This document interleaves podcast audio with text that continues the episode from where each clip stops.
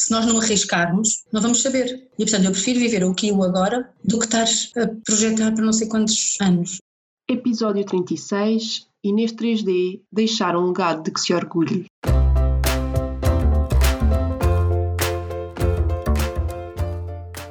Olá, eu sou a Neuza e este é o Saltei do Sofá, um podcast sobre mudar de vida, sair da zona de conforto e viver alinhado com a própria essência. Todas as semanas vou entrevistar um convidado inspirador ou partilhar uma reflexão minha. Deixa-te inspirar.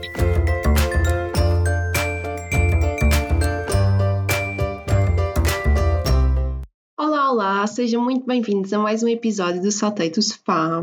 E antes de tudo, quero deixar-vos duas notícias. A primeira, que se tiverem interesse em saber um bocadinho mais sobre a minha viagem, Podem fazê-lo através do podcast Mundo Indefinido, que eu estive à conversa com a Catarina e falei um bocadinho daquela que foi a minha aventura no ano passado e estou a falar no quarto episódio, foi o último lançado até agora. Portanto, sigam o podcast Mundo Indefinido, podem ouvir a minha história e todas as outras que lá estão também.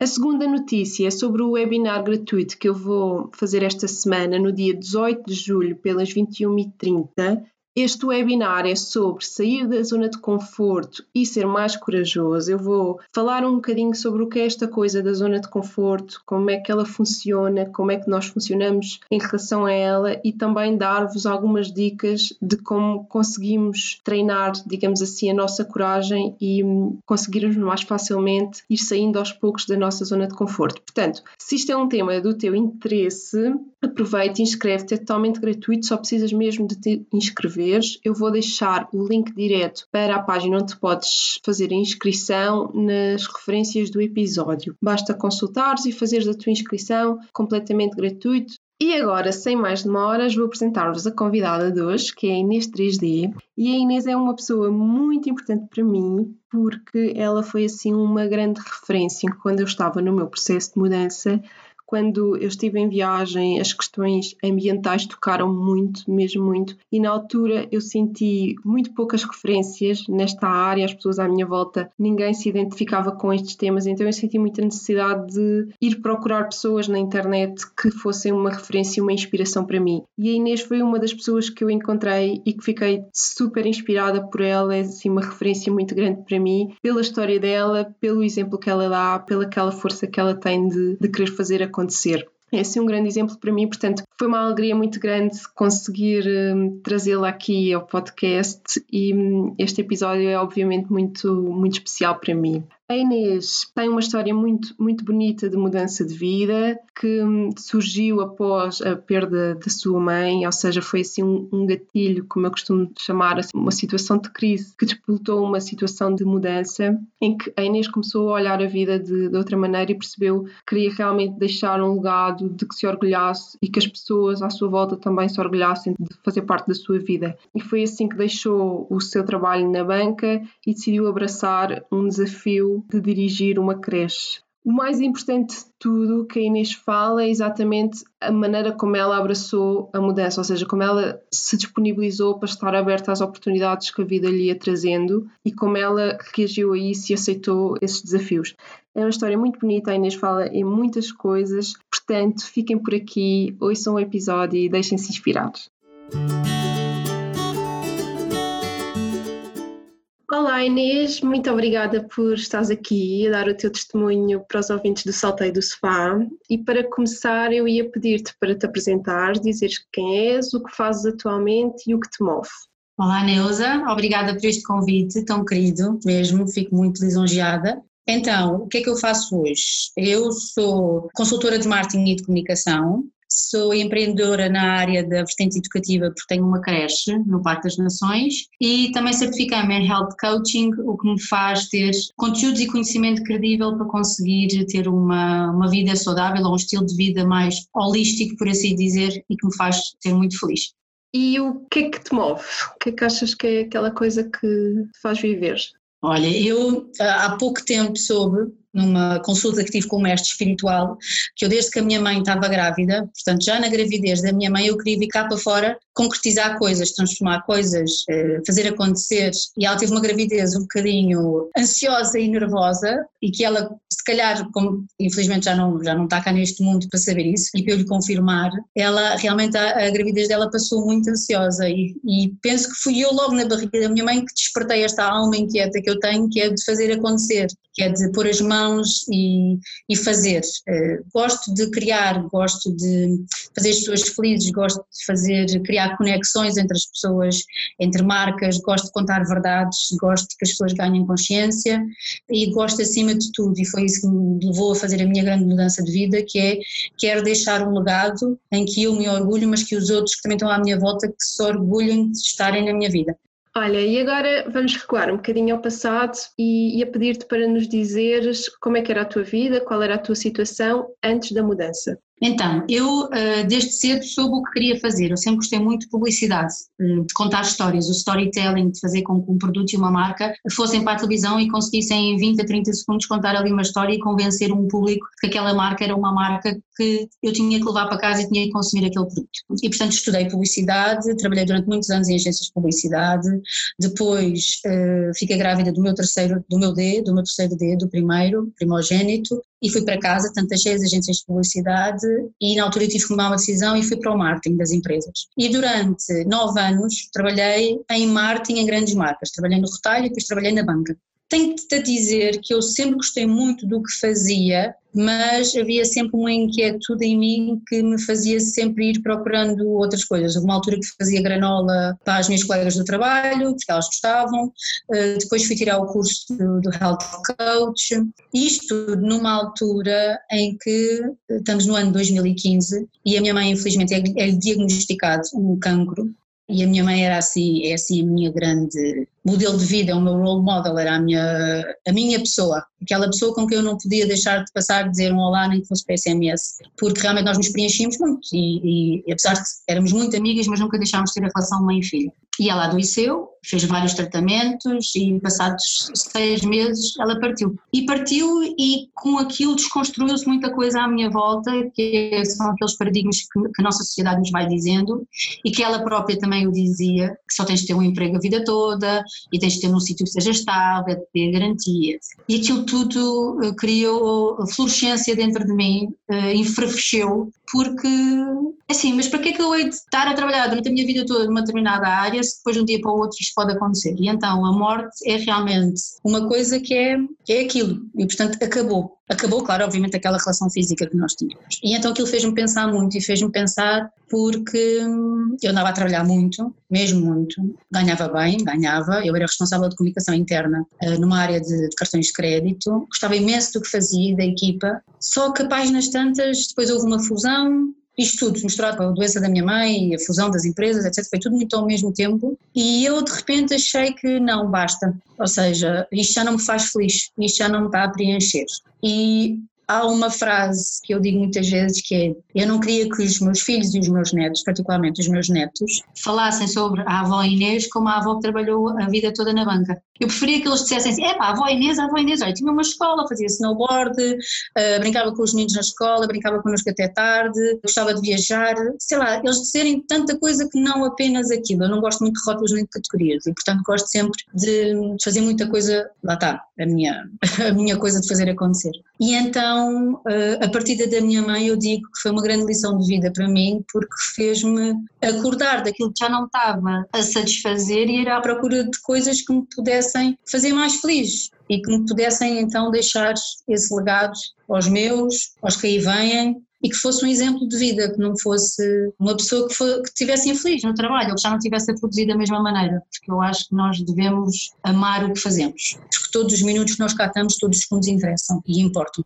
E portanto foi uh, esse, esse rebuliço na minha vida que me fez então fazer a mudança. E então a minha mãe partiu no dia 2 de maio de 2016, portanto ela tinha uma casa, ela vivia, vivia sozinha, desde essa data a casa estava vazia, E eu no ano seguinte, tanto em maio de 2017, peço uma licença sem vencimento no meu trabalho, na minha entidade patronal, já depois da fusão, para ir arrumar a casa. Ou seja, porque ali podia ser, lá está, estava arrumado, estava fechado, eu não tinha que mexer nas emoções. Mas não, eu precisava de lidar com aquilo. Então eu precisava de ir lá, precisava de arrumar, precisava de estar fora o que fosse, de estralhar, desapego. E pronto, e aquilo foi uma grande lição também. E foi aí que eu decidi, ok, está na altura de me despedir.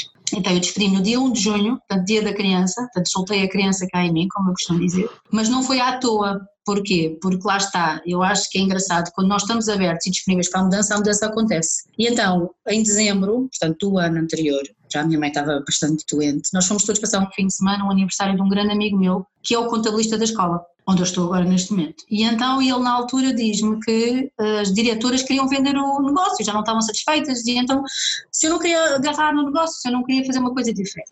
Eh, e eu disse mas eu vou trabalhar para uma escola, mas o que é que eu vou fazer para uma escola? E estava lá outra grande amiga minha que me disse, olha, eu acho que tu vais transformar aquele espaço em algo mais do que uma escola, e portanto eu acho que vai ser uma grande mais-valia para que possas fazer uma transformação. E então, isto foi em dezembro, não é? Até maio eu tive que tomar a decisão e depois em maio, quando eu estava então nesta etapa toda do desapego, ia pensar que, ok, então vamos lá agarrar uma nova etapa da vida, vou-me despedir e vou agarrar então a escola. Pronto, então foi o que aconteceu. Eu apresentei a minha demissão no dia 1 de junho e hum, dia 8 de agosto eu estava aqui a trabalhar, portanto estava aqui na escola. Eu entrei primeiro como sócia da sócia que ainda cá estava, para que ela pudesse também passar a pasta e pudesse explicar como é que a escola funcionava e também para eu perceber se era realmente isto que eu queria. Pronto, e as coisas correram tão bem que depois em fevereiro de 2018 eu e o Carlos adquirimos 100% da escola e, e pronto, e a, mudança para inteiro acontece e, e aconteceu e foi assim. Quando tu decidiste dar, dar, esse passo de assumir a escola e te despedires, sentias dentro de ti que era mesmo o passo certo? É, é assim, eu só tomei a decisão de me despedir quando tinha a tomada de consciência feita e estava serena. Ou seja, porque eu acho que às vezes nós tomamos decisões na vida com rancor, ou com desdém, ou com raiva, ou com má disposição. E eu acho que não, nós temos de tomar a decisão em pura consciência. Ok, então eu vou-me despedir, vou-me deixar esta vida confortável, que ganhava muito mais, tinha ajudas no crédito de habitação, tinha seguro de saúde para mim e para os meus, para os meus filhos, tinha telemóvel, trabalhava num escritório giríssimo na Avenida de Liberdade, não trabalhava das 9 às 6, que isso é um mito, trabalhava muito, mas é porque também porque gostava, um, e portanto eu tive que tomar isso tudo em consideração, em consciência, eu nunca poderia tomar uma decisão, eu tipo, tenho três filhos, temos um nível de vida que, que tínhamos que equiparar, não é? Pronto, e, e pensei assim, olha, isto é fazível, e portanto só quando eu tive essa consciência e essa serenidade de tomar a, a, a, resposta é que eu tomei, porque já tinha tido outras, outras vontades de me ir embora e de sair e de ir à descoberta, etc. Só que a história não estava bem encaixada, pronto. Uhum. Agora, se tive medo, claro que tenho medo, ainda hoje tenho medo, só que eu acho que o medo nos torna mais hum, fortes, mais Uh, aliás, se nós não tivermos consciência dos nossos medos, nós não progredimos, não é? Nós temos aqui de, eu costumo falar com os meus medos, ó oh, medo, então, mas agora é para aqui ou é para ali? e é o que eu também ensino aos meus filhos. E eu acho que, que só pode ser assim, eu acho que as grandes mudanças têm que ser assim. E quais foram assim os principais desafios que enfrentaste ao longo de todo o processo? Olha, eu acho que foi um bocadinho de gerir as emoções, porque eu estava a passar por um episódio de luto, pronto, minha mãe tinha acabado de, de, de partir, uma pessoa muito importante na, na minha vida, Uh, e eu não queria tomar uma decisão que me deitasse abaixo, ou que me pusesse mais triste, ou que me pusesse mais infeliz, ou que, me, que, não, que não me desse a estabilidade, não é? Porque ter uma mãe dá estabilidade. Eu, só tive, eu, eu, eu tive o terceiro filho depois da minha mãe me ter dito assim: Ok, filha, eu ajudo-te. Portanto, ela era sempre aquele ponto da balança do equilíbrio. Portanto, eu acho que foi gerir as emoções. Depois foi eu própria ganhar estaleca para aprender a ser uma empreendedora e aí conseguir encontrar o meu discurso de líder. Líder no sentido de ser diretora da creche, não é? Na altura eram sete pessoas que eu vinha liderar, portanto que eu vinha fazer a gestão. Hoje em dia são dez, são dez, todas mulheres, todas maravilhosas, mas todas com as suas luas, não é? Portanto, cada uma está com a sua maré, portanto às vezes é difícil. E portanto eu tive que ir buscar na minha experiência de não gestão de equipas, que eu nunca tinha gerido uma equipa, o que é que eu tinha aprendido com os meus líderes. E portanto eu tinha aprendido muito com os meus diretores, portanto fui buscar as boas situações e as más situações para conseguir depois gerir. E depois é um bocadinho aquela coisa do, de convencer o marido, não é? Porque se não tivesse sido ele deixar-me ir, eu se calhar não tinha isso. No dia que eu decidi me despedir da, da banca, do, do, do, banco onde eu trabalhava, e isto é engraçado que eu trabalhava no primeiro andar e o meu marido Carlos trabalhava no terceiro. E eu disse assim: tenho que ter uma reunião contigo. Ele, o que é que se passa? Isto, tinha, isto era, foi mais ou menos em abril, maio.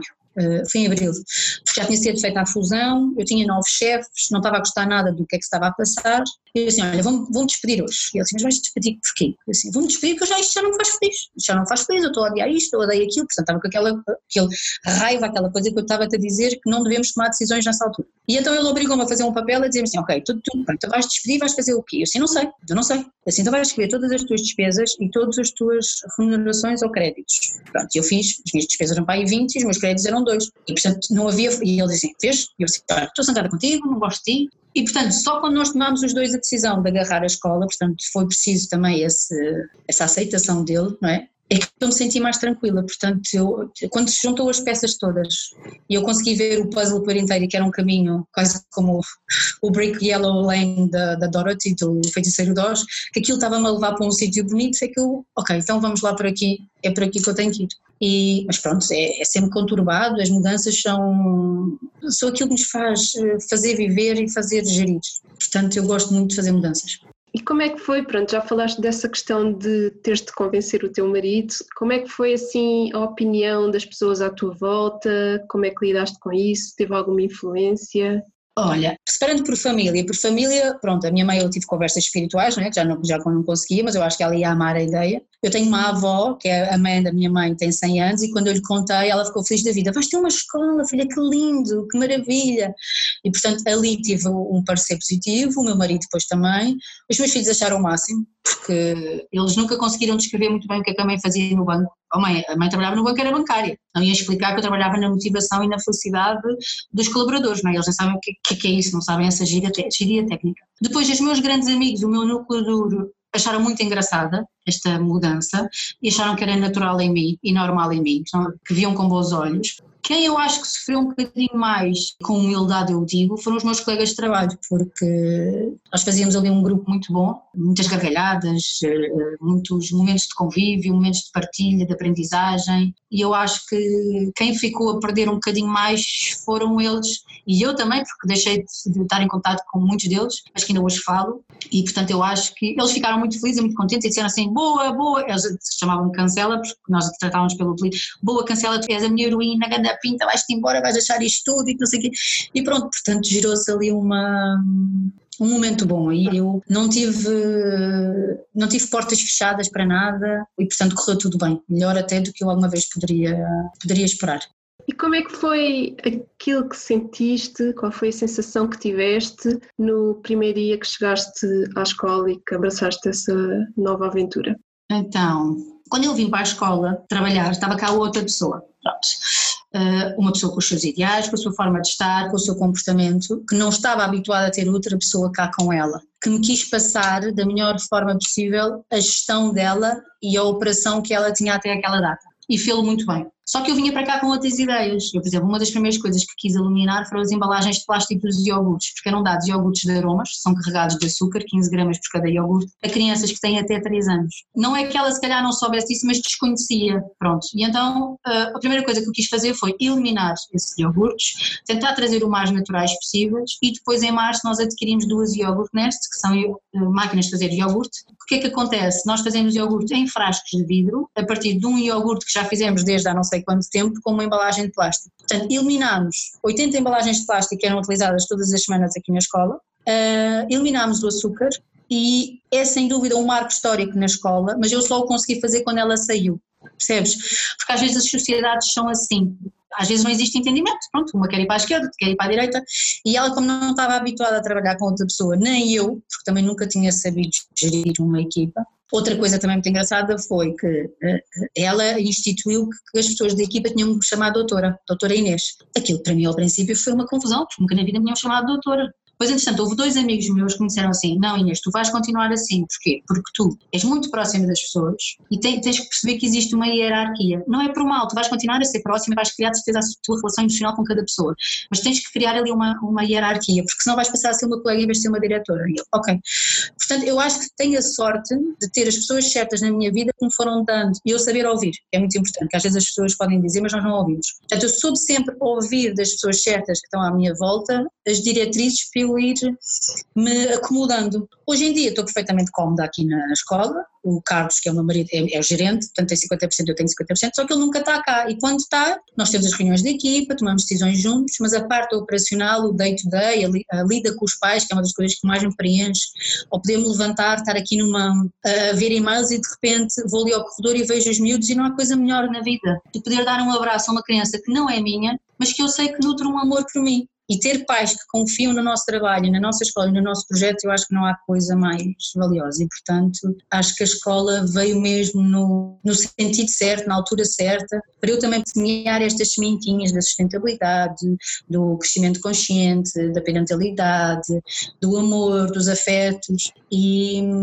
e pronto, e pouco a pouco nós vamos crescendo e vamos evoluindo, porque eu acho que ninguém nasce ensinado e, portanto, acredito que todas as mensagens que me vão dando, tenho a certeza absoluta que vou aprender imenso contigo, Neuza, e que o podcast nós estamos agora a, a fazer, porque eu acho que estes convites e estas conexões não surgem do nada. E, portanto, é isto. E sentes que neste momento, com a vida que estás a viver, estás completamente alinhada com os teus valores e a aplicar aquilo que acreditas? Sim, porque a escola também me dá para, ser, para eu ser dona do meu tempo. Ou seja, quando nós trabalhamos para terceiros, nós temos sempre, temos que nos justificar. Não é? Pronto. E eu trabalhava, trabalhava muito, não trabalhava das 9 às 6, e se havia coisa que me irritava era ter que me justificar ao meu chefe porque é que eu tinha, porque é que eu tinha chegado mais tarde, e se no dia anterior eu tinha se calhar, saído mais tarde do que ele, ele não tinha visto, ou a hora do almoço ter que ir fazer as mãos, ter que andar sempre ali a fazer umas manobras e umas construções muito complicadas, e isto quando mete três filhos mais complicado é. Ainda para mais, quando eu chegava a casa ainda não tinha tempo nem disponibilidade para estar com eles, porque eu estava tão cansada e tão saturada. Portanto, o que acontece hoje em dia é, como eu sou dona do meu tempo, eu consigo levá-los à hora que eu quero à escola, com os seus padrões e com as suas disciplinas. Eu consigo estudar com o Diniz quando assim tem de ser. Eu consigo amanhã à tarde, por exemplo, vou com eles ao cinema porque já estão de férias e consigo-lhes dar esse presente. Eu acredito muito mais no tempo de qualidade do que tempo de quantidade, ok? E eu, para ser feliz, eu também tenho que trabalhar e também tenho que hum, produzir, lá está. Uh, e é isso que eu também lhes quero mostrar a eles. Não, não sou workaholic, não, se calhar já foi muito mais. Hoje em dia hum, aprendi a gerir as coisas dessa maneira e está tudo bem. Ou seja, eu quando vim para cá, uma das coisas que por acaso me custou, e há bocado estavas-me a perguntar, eu não te disse, era, eu por exemplo, eu não conseguia ir a fazer marcações para as mãos, para o cabelo, não sei o quê, que não fossem a hora do almoço, porque achava que não era justo para elas, estavam aqui a trabalhar das 8 às, às 6 ou às 6 e meia, ou o que fosse.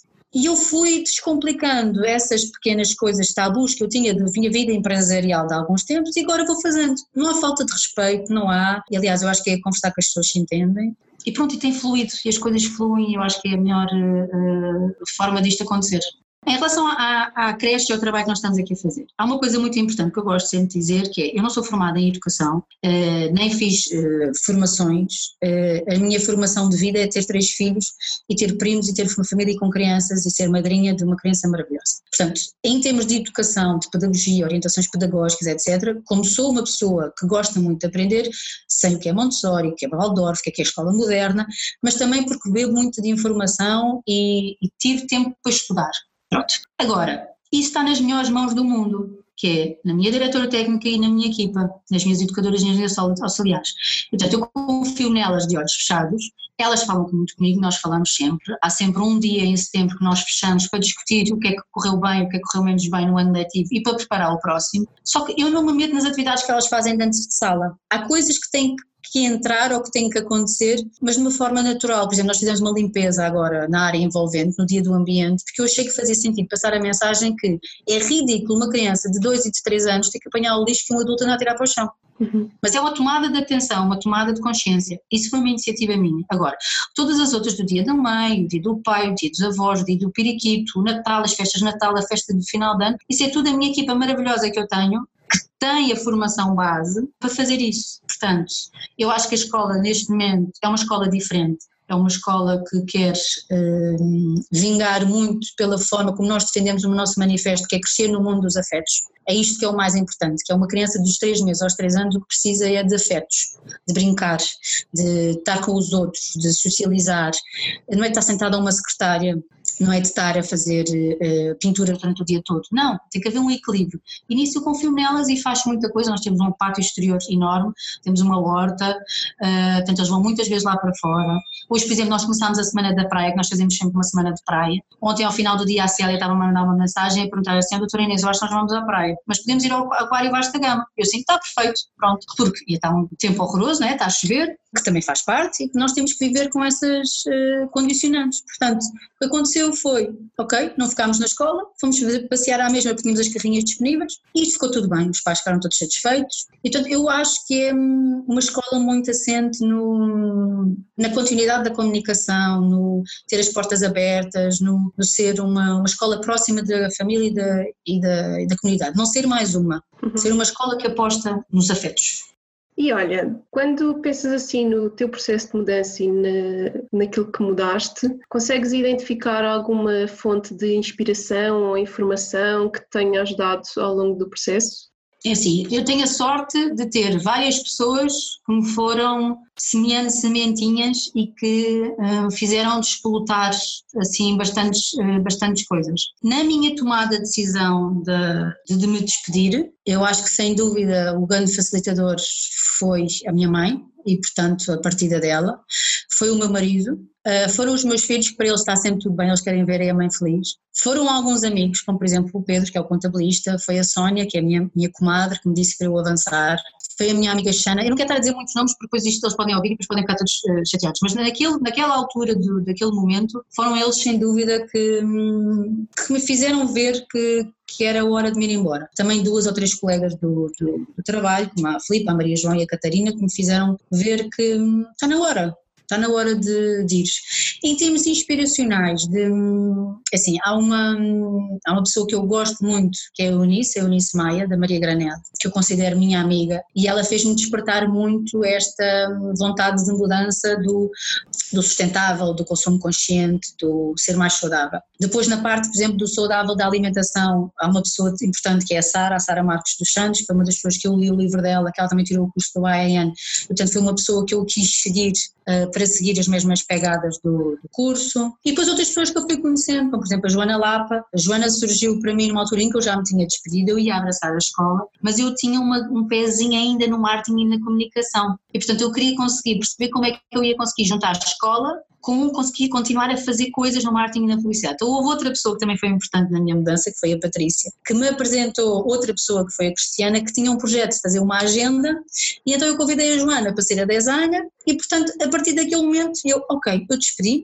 estou a tomar conta da escola, mas também estou a fazer um projeto de, de, comunicação e, portanto, lá está mais uma vez. Eu acho que tenho uma sorte incrível em ter as personagens certas, os protagonistas certos na minha vida. E saber ouvir, uma vez mais, saber ouvir é muito importante.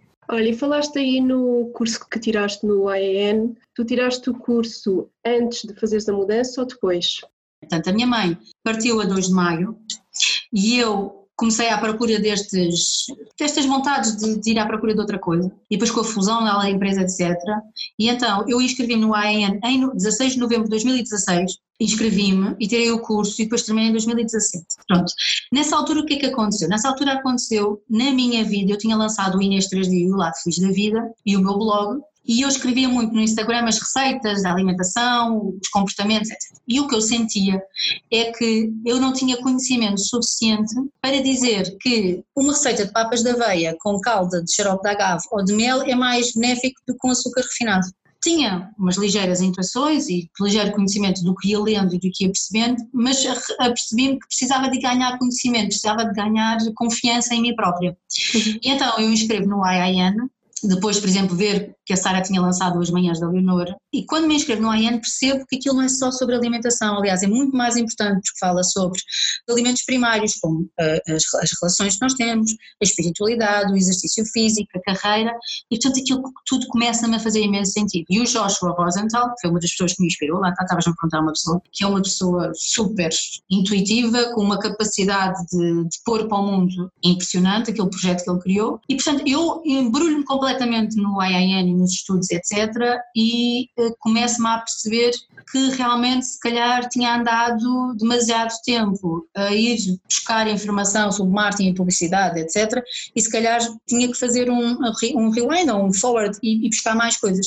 Então o IIN deu-me exatamente isso, deu-me imenso conhecimento, permitiu-me conhecer imensas pessoas, fez com que ganhasse mais confiança uh, na minha pessoa e na minha história de vida e fez-me acreditar que nem todas temos de ser health coaches com consultas de health coach individual. Eu, por exemplo, eu não faço health coach individual. O curso que me deu a mim foi conseguir dar o exemplo a outras pessoas, escrever se calhar no Instagram, gerir a escola que se calhar não tinha bases para fazer, em relação à alimentação e na minha família. E portanto eu acho que não foi tempo perdido, foi muito tempo ganho gostava de o fazer de novo, porque gostava de ter podido ter investido mais, porque eu estava a trabalhar ao mesmo tempo e, portanto, estudava à noite. Portanto, foi um desassossego muito grande lá por casa. Uh, porque aos fins de semana eu ficava a estudar. Uh, e à noite ficava até às tantas, eles iam se deitar eu ficava às tantas a ouvir as aulas e a estudar, etc. Porque eu não gosto de entrar nas coisas pela metade, gosto de entrar nas coisas bem feitas. Mas pronto, depois em, em, em 2017 terminei o curso, fiquei muito contente, muito orgulhosa. Na altura, quando acabei o curso, não sabia muito bem o que é ia fazer. Eh, e aliás existe muito isso no final do curso do AEN, eles falam muito com as pessoas sobre isso. Mas tu podes fazer tudo o que tu quiseres, ou seja, podes abrir um negócio de hambúrgueres eh, saudáveis, podes abrir um spa, podes abrir um, um centro espiritual, podes abrir um, um life center, e por que não uma escola? Um dos capítulos mais interessantes para mim que houve no AEN foi exatamente o da, da alimentação nas escolas, onde o Jamie Oliver e a Michelle Obama falam e explicam o que é que eles fizeram nos seus países, nos Estados Unidos e na Inglaterra, o que é que eles fizeram para conseguir desconstruir a porcaria da alimentação que estava a ser dada em ambos os, os, países e o que é que se pode fazer aos poucos. E portanto, quando eu casei tudo na minha cabeça e a escola me apareceu, assim, espera, é isto, eu vou fazer eu vou pegar naquele, naquele capítulo que me marcou tanto da alimentação infantil e vou transpor para a escola. E pronto, e foi isso que aconteceu. E olha, na altura quando decidiste mudar, dar o salto, tinhas definido algum plano B? Ou seja, se a escola não corresse bem, ou se não gostasse, ou se não te adaptasses, tinhas pensado em algum plano B para esse cenário? Uh, sim, havia sempre o plano B que era procurar emprego na minha área e, portanto, tentar ver onde é que eu poderia trabalhar não teve que acontecer. Ou então investir mais no health, health coaching e depois da experiência da agenda tentar fazer mais coisas em termos de consultoria de marketing e de comunicação. E se a creche não funcionasse, não a teria comprado em, em fevereiro e tinha saído do, do jogo. Só que eu gosto de desafios e a escola foi um enorme desafio para mim porque me permitiu aprender muito. Aprendi a descobrir coisas dentro de mim que não sabia que tinha, como por exemplo gerir equipas. Permitiu-me conhecer pessoas e entrar em pessoas novas na minha vida que fazem todo o sentido. E eu acho que hum, as escolas eh, têm que ser cada vez mais diversificadas eu não gosto muito de rótulos nem de categorias, portanto, esta escola nunca poderia ser uma escola só com aquela orientação pedagógica, ou com aquela. Não, eu gosto de misturar todas uh, e tentar tirar o melhor de cada uma Porque eu não sou fundamentalista, nem em relação à alimentação, nem em relação à consciência ambiental. Cada um é responsável por cada si, tem a sua consciência individual. Eu dou o meu exemplo, quem quiser adotar, adota, quem não quiser adotar, não adota. Contudo, eu não desisto, portanto, não baixo os braços, é isso também que me caracteriza. E, portanto, tenho a certeza absoluta, se o projeto da escola não tivesse funcionado, eu ia à luta e ia à procura de outra coisa. Agora, concretamente, se eu tive na altura outra hipótese, não tive. Deixei fluir, aceitei o que tinha que fazer e pronto, e correu bem, está a correr bem. Agora também acredito que assim, nós temos várias profissões ao longo da vida. E, portanto, se calhar agora neste momento aqui na escola a 75%, se calhar daqui a um tempo estou a 50%, noutra altura estou a 30%, noutra altura estou a 100%, e eu acho que nós também nos temos que adequar e uh, temos que dar aquilo que achamos que temos que dar naquela altura. Sim, concordo contigo. Olha, e há bocado falaste de uma coisa muito interessante que foi em relação aos teus filhos, disseste que eles querem ver a mãe feliz. E normalmente as pessoas, quando pensam em mudar de vida ou quando querem mudar de vida e têm filhos, isso acaba por ser assim um grande entrave. Ou pelo menos a maior parte das pessoas põe logo isso como um grande entrave. E pelo que tu disseste, foi exatamente o contrário, não é? E eu queria que tu falasses um bocadinho exatamente dessa questão, ou seja, a importância de mudares e de estares mais feliz, tendo em conta que tens os teus filhos. Então foi tudo muito engraçado. Eu vou-te explicar. O Diniz e o Duarte andavam num colégio particular, onde eu andei.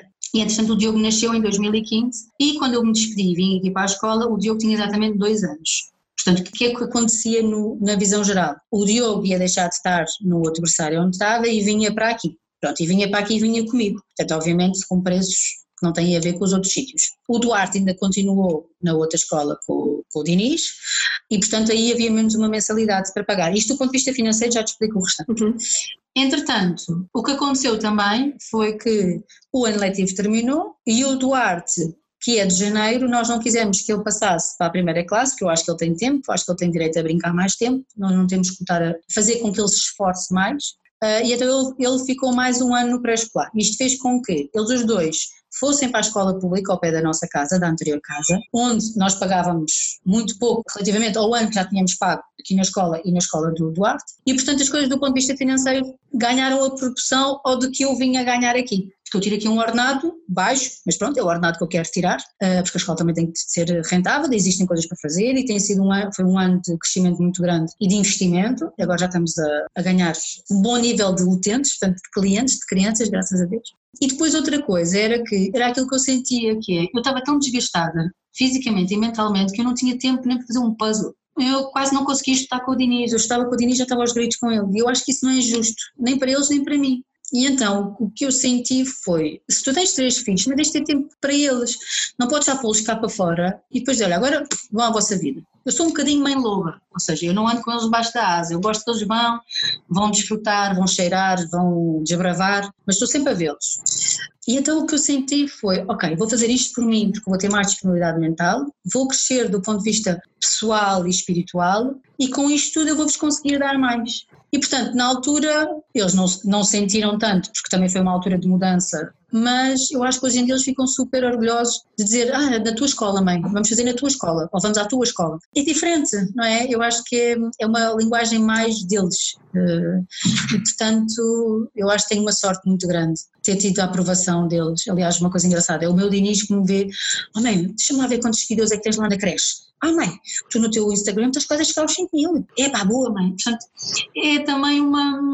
Eles também têm orgulho, principalmente o Diniz, os outros não tanto, mas ele tem orgulho de ver a mãe nas redes sociais. Podia ter vergonha, podia não gostar. Houve um dia qualquer que ele me disse assim: Oh, mãe, sabes, aquela. Estive em casa de uma amiga minha e a mãe dela segue-te. E eu fiquei calada a pensar assim: Mas isso é bom ou mau? Porque ele está pré-adolescente, a gente não sabe o que é que quer dizer. Ele, eu assim, oh filho, mas, mas ela disse tal uma coisa, disse que ela também é como tu, dos plásticos e não sei o quê, que não há palhinhas, e eu, mas tu, o que é que achas disso? Ah bem, para mim está tudo bem, está tudo ótimo.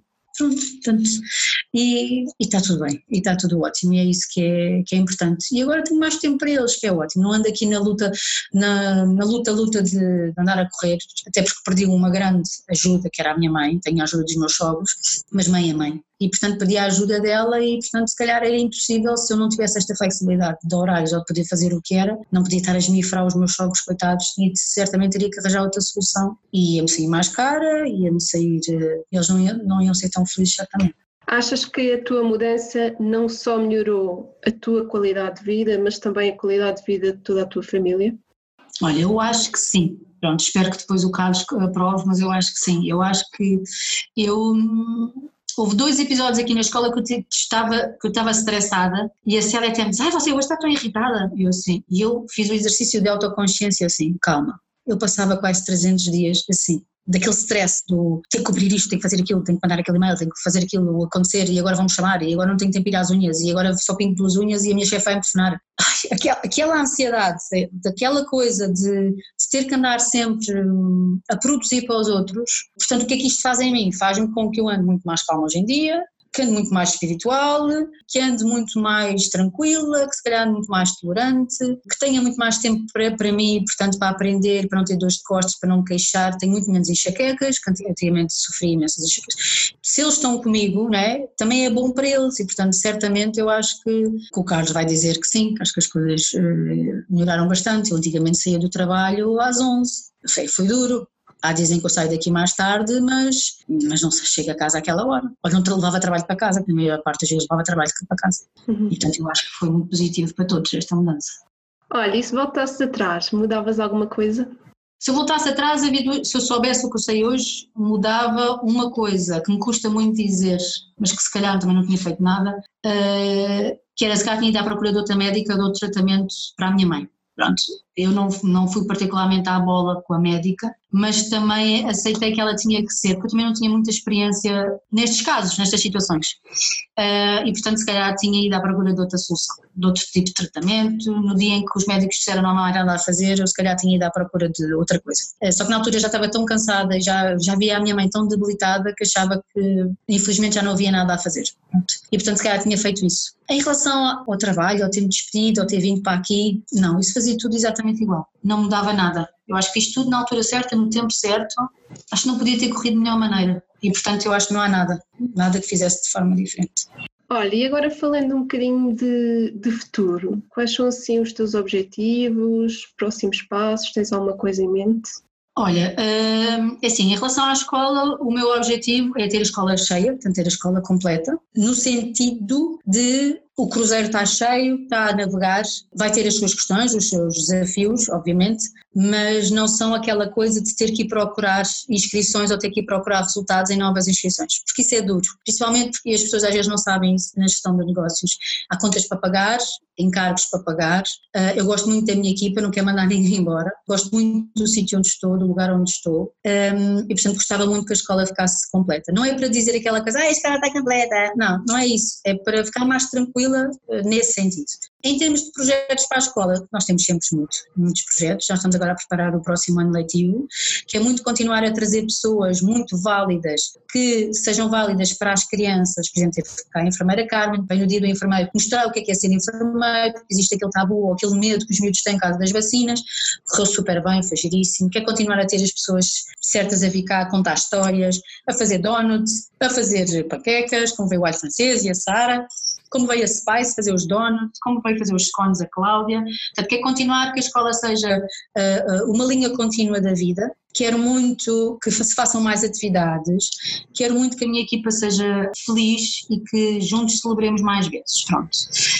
Um, para a escola é isto. Também quero lançar brevemente o site, já tenho os conteúdos todos feitos e agora só me falta a parte do vídeo e das fotografias. Eh, mas agora também não é a melhor altura porque como vamos entrar de férias, não é agora o melhor, o melhor timing. Depois já tenho eventos preparados para setembro e para outubro, vou fazer já duas workshops já estão marcados, estou com a Joana Lapa também a organizar imensas coisas, tudo na parte do empreendedorismo, feminino, na divulgação de marcas, produtos, serviços. Do ponto de vista uh, pessoal, quero continuar a entregar coisas que surjam coisas de forma fluida fluida como foi este teu convite tão simpático e que as pessoas continuem a gostar da minha história e continuem a, a se inspirar nela para que aquilo que eu faço, seja através das redes sociais, seja através de palestras, workshops, também seja mensurável. Eu acho que as coisas têm que ser mensuráveis, não é? Nós temos que perceber se estamos a ter algum sucesso naquilo que estamos a entregar, naquilo que estamos a desenvolver. E eu costumo dizer que o segredo do meu sucesso são sorrisos saudáveis.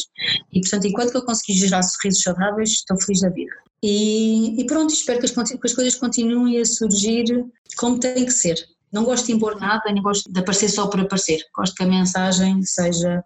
Aliás, quando eu fui ao programa da Cristina, eu estava com muito medo que as pessoas me dissessem: ah, lá vai ela, toda armada, ou vai lá mostrar o ego e isso. Não, não foi nada disso. O convite foi para mostrar a minha mudança. E, portanto, se era uma forma também de eu projetar a escola, a creche, a equipa, as crianças, os pais, a forma de, de mudar, então vamos lá. Portanto, as coisas têm que contar uma história. Se a minha vida continuar a contar essa história, então vamos embora. Acho que sim, estás no bom caminho.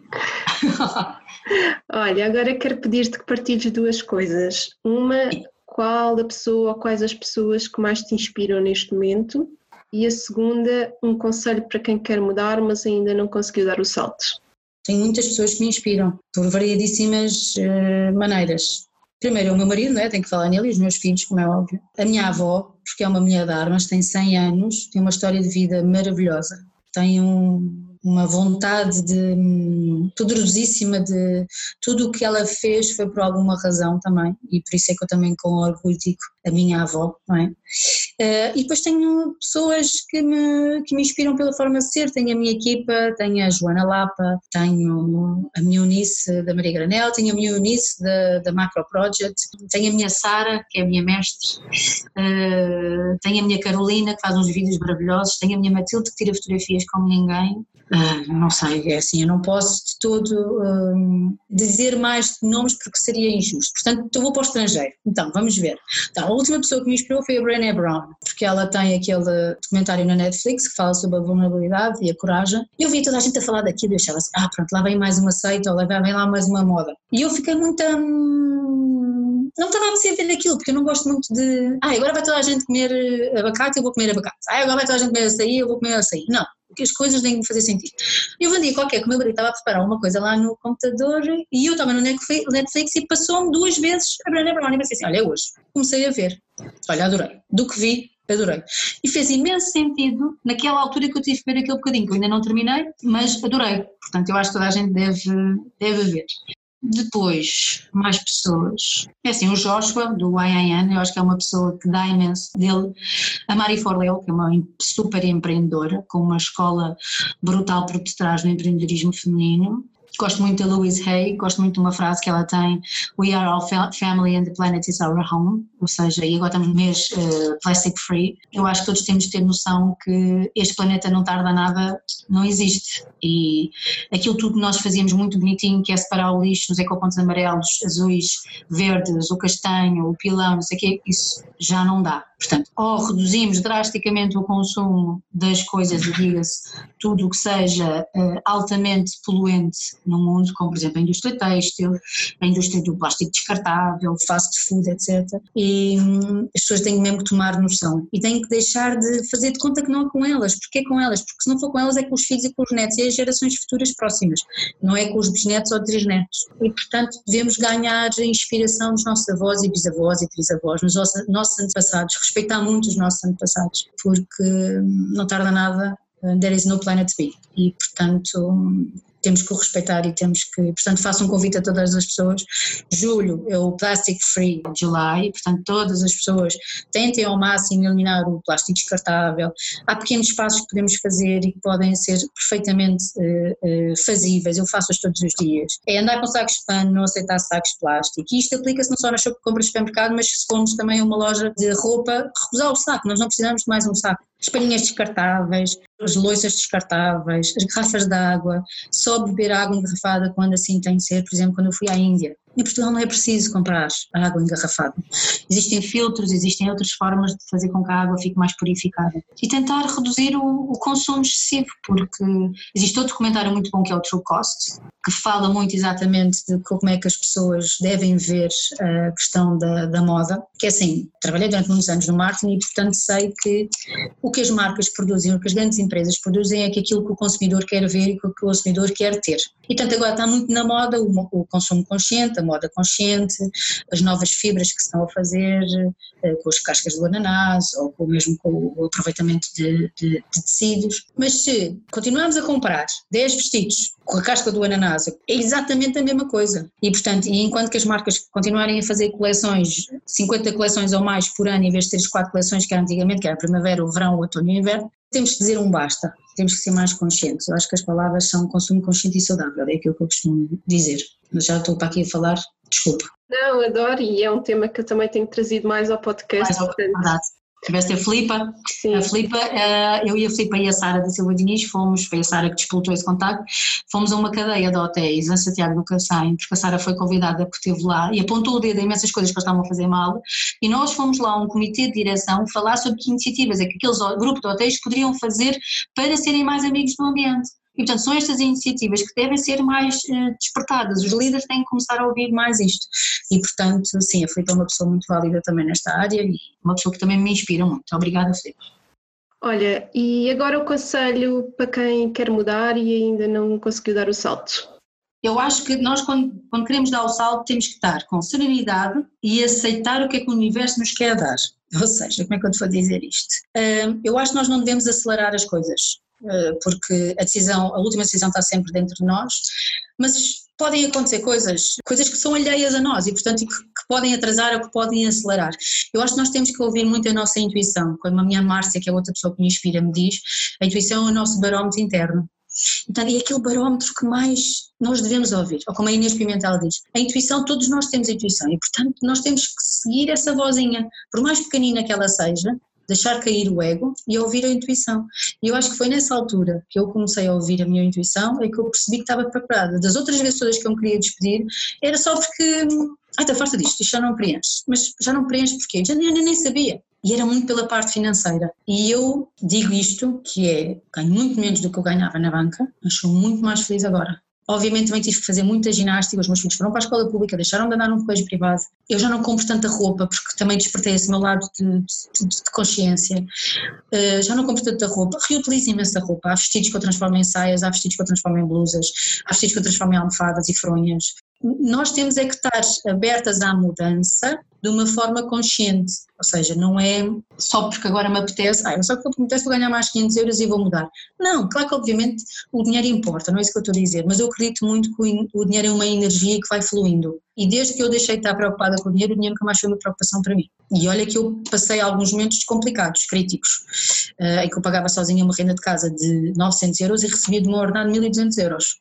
E, portanto, era, era, era complicado. Estamos a falar Claro que as pessoas podem estar a ouvir ah, também tinhas uma casa de 900 euros, eu disse, calma, estávamos na altura da crise, os juros aumentaram, tive se calhar comprei uma casa acima das minhas posses, sim, mas aprendi com esse erro, eu acho que nós temos que aprender, portanto, a tua resposta para a mudança é, estejam serenas, ouçam a vossa intuição, escrevam muito, façam muitos cenários, eu gosto muito de desenhar, fazer mapas, tipo, o que é que pode acontecer se eu for por aqui, o que é que não pode acontecer se for por ali tentem perguntar a opinião de pessoas válidas e não de pessoas críticas que vão matar a ideia logo à partida. Mas tentem também falar com pessoas que vão desconstruir o vosso plano, porque também é bom para nós não acharmos que vai correr tudo bem. E acima de tudo, a última decisão é nossa, é tua, é individual. E a decisão normalmente está dentro de nós, a resposta está sempre dentro de nós. Só que às vezes nós não queremos sair da zona de conforto, às vezes porque o marido se calhar não dá aquele apoio, ou porque se calhar nós não estamos a falar olho no olho, coração no coração, porque às vezes nós quando falamos, falamos com três pedras na mão em vez de estar a falar, olha, eu preciso muito de tua ajuda. E então, o que é que se passa? Olha, eu já não sou feliz no meu trabalho, já não me preencho, preciso ir procurar uma, uma, uma situação. Pronto, e certeza que aquela pessoa depois vai ouvir. Agora, se eu disser assim, olha, eu tenho que despedir, eu já não aguento mais isto, não, não dá. Portanto, eu acho que a mudança é possível. Aliás, eu tenho um hashtag que é o Podemos Mudar aos 41 para que as pessoas saibam que é possível mudar em qualquer faixa etária. Não tenham medo da parte do dinheiro, não tenham medo se não são válidas. Tentem sempre munir-se de informação, de inspiração, de conhecimento e tenham a certeza, tenham a certeza que aquilo vos vai fazer felizes, sendo que há sempre um plano B. Deve haver sempre um plano B, um plano C, um plano D. Não, se não der certo aquilo, segue-se para o próximo. Mas é aquilo que eu costumo dizer ao meu marido. Se nós não arriscarmos, não vamos saber. E portanto, eu prefiro viver o aqui e o agora do que estar a projetar para não sei quantos anos. O que me interessa no futuro é o legado que eu vou deixar para os meus filhos e para quem cá fica, para quem vai ter a recordação da avó, bisavó, tia-avó, o que seja. Eu lá de cima vou estar, vou estar a rir e vou estar a, eh, muito orgulhosa do que é que eu vou estar a ver. Por fim, queres dizer-nos onde as pessoas te podem encontrar e saber mais sobre ti?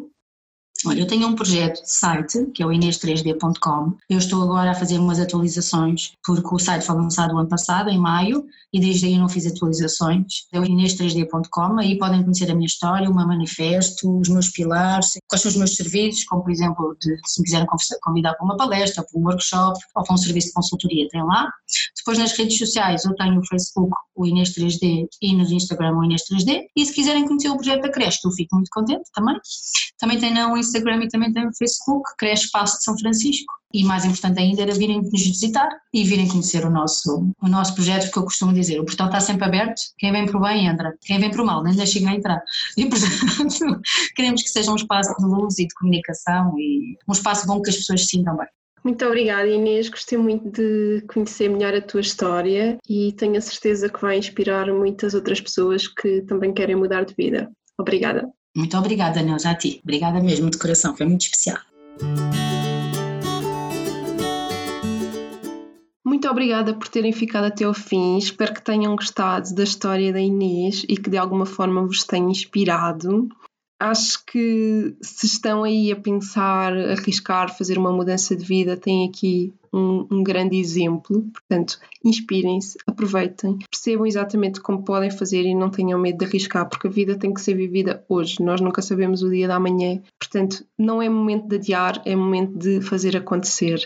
E se têm mesmo alguma dificuldade em sair da vossa zona de conforto e de arriscar, aproveitem esta oportunidade de participar no meu webinar, que é dia 18 de julho. Já sabem, nas referências do episódio eu tenho lá o link direto para inscrição. Inscrevam-se, pode ser que vos ajude com estas vossas inseguranças. Entretanto, deixem-me os vossos comentários, o vosso feedback, se gostaram. Já sabem que podem comentar no Instagram, no site. Vou gostar muito de saber a vossa opinião. Muito obrigada mais uma vez e desejo-vos uma semana mágica.